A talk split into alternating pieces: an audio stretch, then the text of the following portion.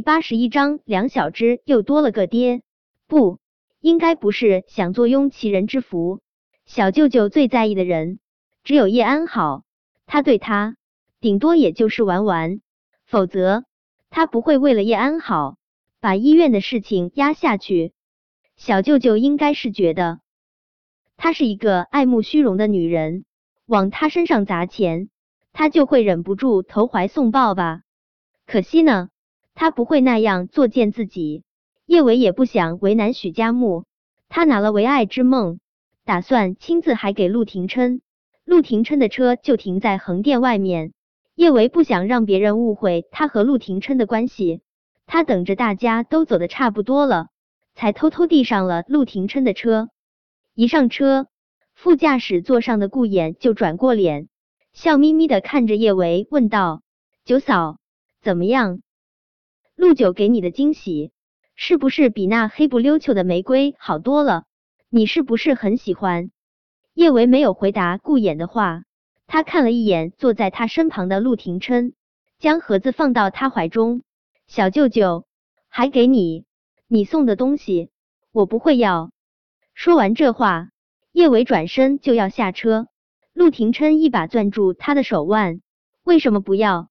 你不喜欢钻石？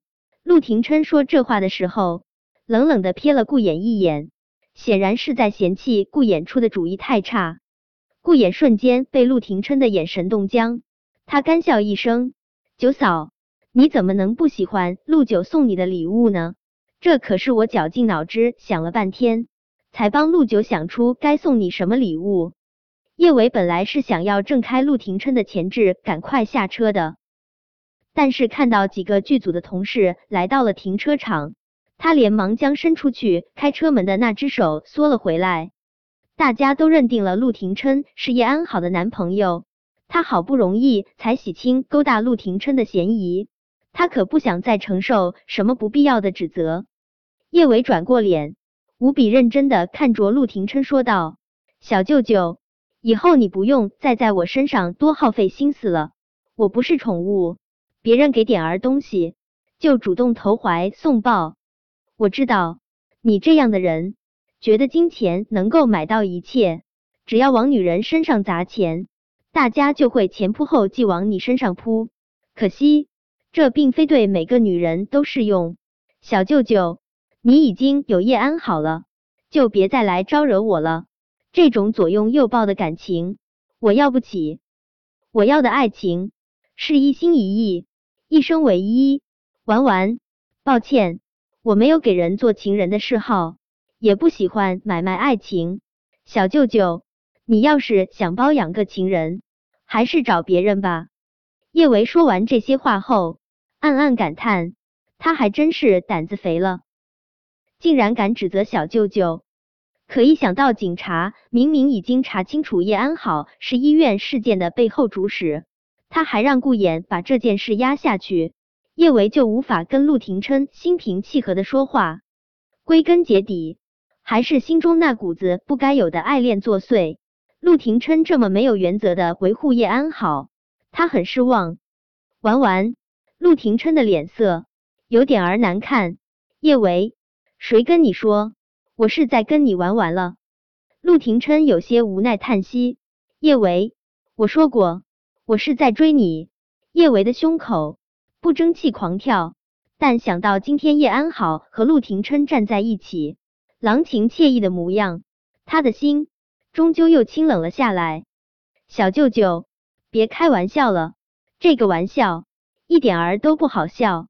你今天来剧组探班叶安好，却说在追我，你难道不觉得你这行为有点儿精神分治裂？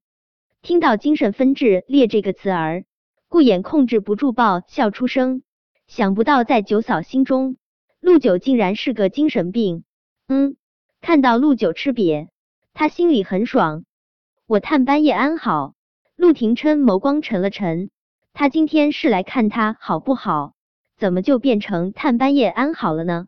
这个女人脑袋瓜里整天装了些什么？他今天过来。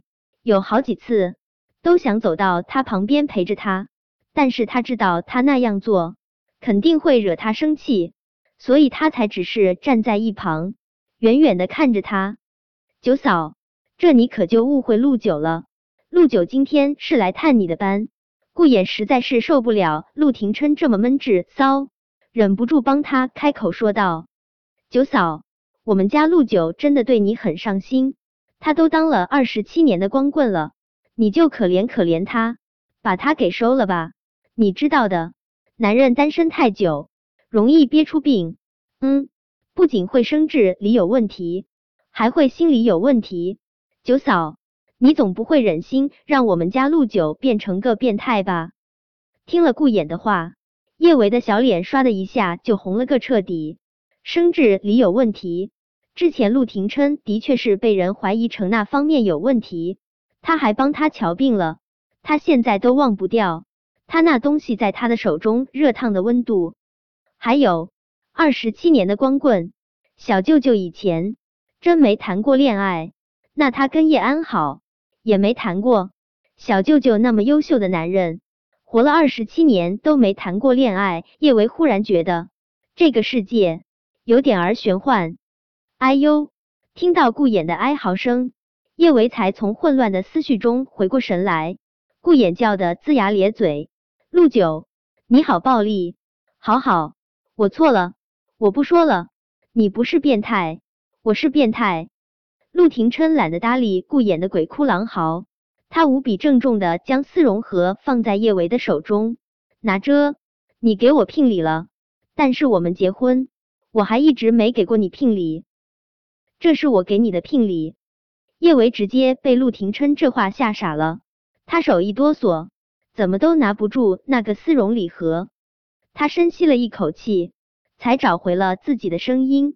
他刚想说些什么。就听到顾衍控制不住爆笑出声：“九嫂，你还给陆九聘礼了啊？你给了陆九什么聘礼？五万块钱。”陆廷琛无比郑重的说道：“哈哈，陆九，你就值五万块啊？好便宜，我给你十万块，你跟我走好不好？